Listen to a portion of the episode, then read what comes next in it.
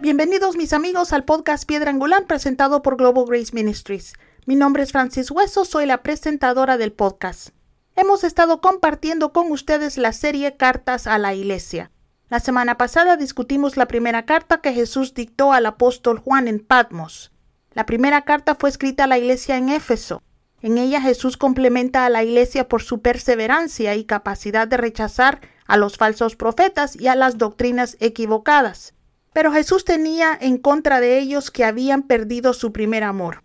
La semana pasada discutimos algunas de las razones por las cuales los cristianos pueden perder su primer amor. Mis amigos, es un día triste cuando Jesús nos dice que tiene algo en contra de nosotros. Ruego que ninguno de nosotros escuche esas palabras jamás. El episodio de hoy se titula En la cárcel de Satanás y debo advertirles que será un tema un poco pesado, pero creo que nos vamos a beneficiar de escucharlo. Vámonos al libro de Apocalipsis 2 y vamos a leer los versículos del 8 al 11 que dicen, escribe al ángel de la iglesia de Esmirna. Esto dice el primero y el último, el que murió y volvió a vivir.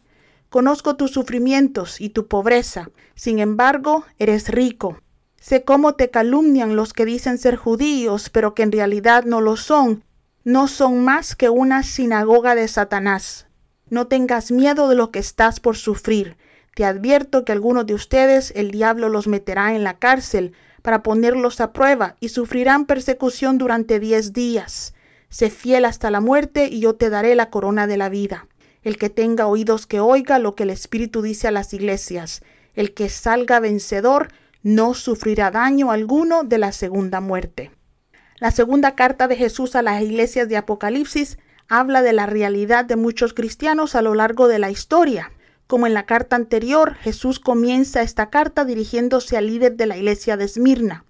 Esmirna era el hogar del templo de Atenia, en la antigua región griega. Atenia era una diosa de la guerra, de la artesanía y de la razón práctica. En los tiempos modernos se le asocia principalmente con Atenas, Grecia, a la que dio su nombre y según ellos también su protección. Esmirna era una hermosa y bulliciosa ciudad portuaria a unas 35 millas al norte de Éfeso.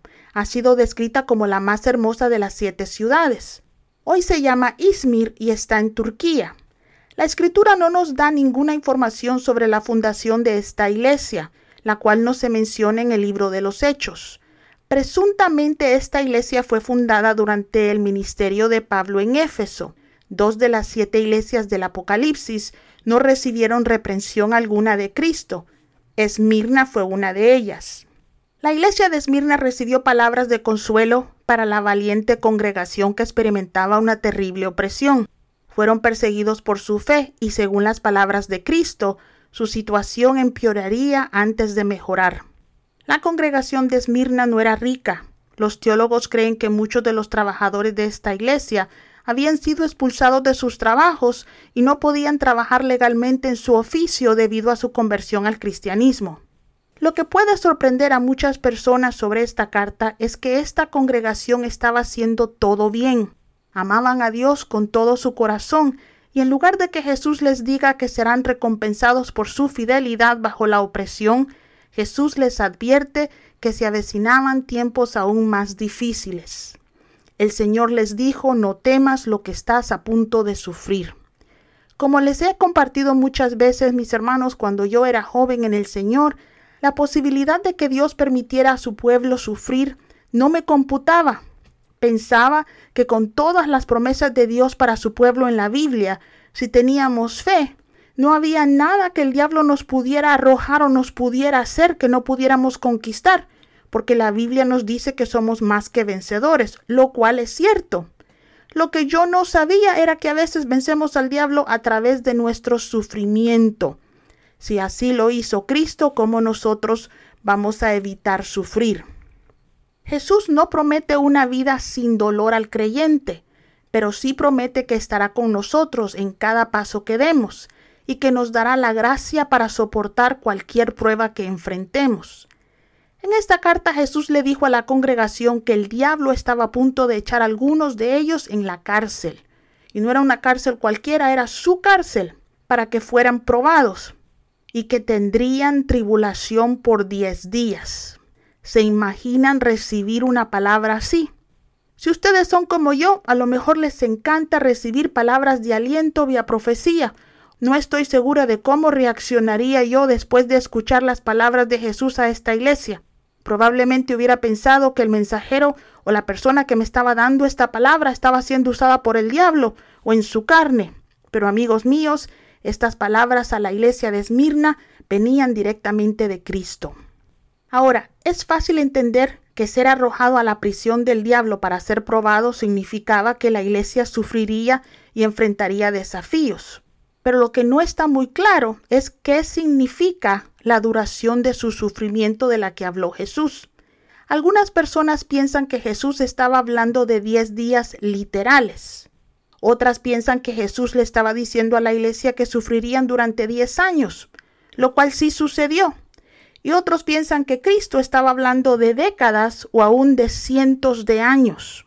Realmente lo único que sabemos en verdad es que diez días significaba bastante tiempo ya sea que Cristo les estaba hablando de días o de años, sabemos que Jesús no quería asustar a la iglesia de Esmirna, sino animarla. Les dijo que no temieran lo que estaban a punto de sufrir, porque Dios tenía una recompensa para ellos. Amigos, la mayoría de nosotros vivimos en países donde podemos servir a Dios, asistir a la iglesia y predicar en libertad. Para algunos de nosotros incluso nuestras ofrendas son deducibles de impuestos. Aún así, debemos recordar que desde el comienzo de la iglesia cristiana miles, si no millones, han sido oprimidos, encarcelados, torturados e incluso asesinados por el Evangelio. Según la revista Christian Today, más de 5.600 cristianos fueron asesinados por su fe el año pasado y más de 2.100 iglesias fueron atacadas o cerradas. Mis hermanos, uno de cada siete cristianos fue perseguido en todo el mundo, incluidos uno de cada cinco creyentes en África, dos de cada cinco en Asia y uno de cada quince en América Latina, lo cual nos llega a nosotros como hispanos. Estos números, amigos míos, no son de hace siglos o de hace diez años. Estos números fueron del 2022. También debemos recordar que el tipo de persecución del que estamos hablando que sufren estos cristianos no es que alguien los esté insultando por su fe o los esté omitiendo de invitaciones de celebraciones de cumpleaños. Estas personas están muriendo o perdiendo sus hogares por su fe en Jesucristo.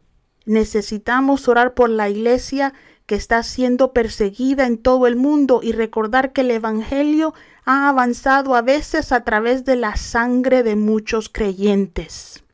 Mis hermanos, cuando voy a Guadalajara tengo el honor de predicar en una hermosa iglesia donde hace años uno de los primeros cristianos de esa ciudad fue asesinado por su fe. Construyeron la iglesia en el mismo lugar donde este santo de Dios dio su vida por su fe y desde entonces cientos han sido salvos, liberados y restaurados por el poder de Dios en ese lugar. La vida de los mártires no es en vano. La palabra griega traducida esmirna se usó para traducir la palabra hebrea para mirra, una sustancia resinosa usada como perfume para los vivos y los muertos. Su asociación con la muerte representa perfectamente la iglesia sufriente en Esmirna y en el mundo de hoy también. Como la mirra producida al aplastar una planta fragante, la iglesia de Esmirna, aplastada por su persecución, desprendía un olor fragante de fidelidad a Dios. También la muerte de cada mártir, la sangre que ha sido derramada de estos santos, desprende ese olor fragante de fidelidad a su Rey. Jesús en la carta a la iglesia de Esmirna nos recuerda que el sufrimiento de los santos tendrá recompensa. Cristo le dice a la iglesia de Esmirna, sed fiel hasta la muerte y yo os daré la corona de la vida.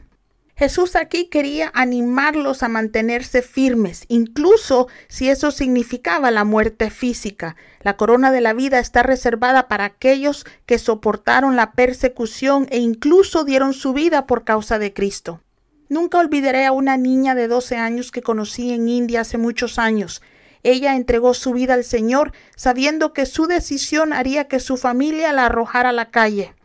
Esta niña vino al frente de la iglesia para aceptar a Jesús cuando hice el llamado al altar y me contó lo que le iba a pasar a ella. Yo le di mi Biblia porque era lo único que tenía conmigo en ese momento. Pero todavía mis hermanos oro por ella y espero que la proteja y confío que Dios haya provisto también para ella. Espero verla en el cielo algún día. Pero sin embargo, no quiero dejar fuera también de la lista de personas que son perseguidas a todas las personas que quizás no hayan dado su vida por su maestro, sino que han sufrido por él. Mi amigo, si has perdido trabajos, relaciones cercanas, o has sufrido agonía mental o emocional por causa del Evangelio, eso en mi libro también es equivalente a pasar por la prisión del diablo. La iglesia perseguida incluye a las personas que murieron por fe en Cristo los que están siendo perseguidos en este momento y también a los que serán salvos después de haber sido dejados atrás en el rapto de la iglesia y que serán perseguidos o asesinados por su fe. A todo este grupo de personas representa la iglesia de Esmirna. En su carta a esta iglesia Jesús dijo que a todos los fieles hasta el punto de la muerte les daría la corona del vencedor y que el victorioso no sufriría daño alguno por la segunda muerte. Apocalipsis 21.8 explica qué es la segunda muerte en detalle. Nos dice, los cobardes, los incrédulos, los viles, los asesinos, los fornicarios, los que practican artes mágicas, los idólatras y todos los mentirosos tendrán su lugar en el lago de fuego de azufre ardiente. Esta es la segunda muerte. A la iglesia victoriosa Jesús le promete la eternidad. Algunos de ustedes amigos pueden pensar que ya tenemos la eternidad prometida por el sacrificio de Cristo en la cruz, pero los santos que experimentan persecución tienen una bendición especial. No sé ustedes, pero después de todo lo que Dios nos ha dado, a mí me gustaría tener algo que darle a Jesús en agradecimiento por su sacrificio. Yo no quiero llegar al cielo con las manos vacías. Apocalipsis 4 del 10 al 11 nos dice, los veinticuatro ancianos se postran ante el que está sentado en el trono y adoran al que vive por los siglos de los siglos, arrojando sus coronas delante del trono, diciendo, digno eres Señor y Dios nuestro, para recibir la gloria y el honor y el poder, porque tú creaste todas las cosas. Los santos que sufrieron persecución y los que se convierten en mártires de Cristo podrán darle a Jesús su corona de la vida. Qué alegría tan increíble será esa. Mis amigos, mis hermanos en la fe, oremos por nuestra familia cristiana en todo el mundo que está sufriendo persecución. Pidamos gracia por ellos para que puedan soportar su prueba. Oremos por su protección y que el Señor provea para sus necesidades.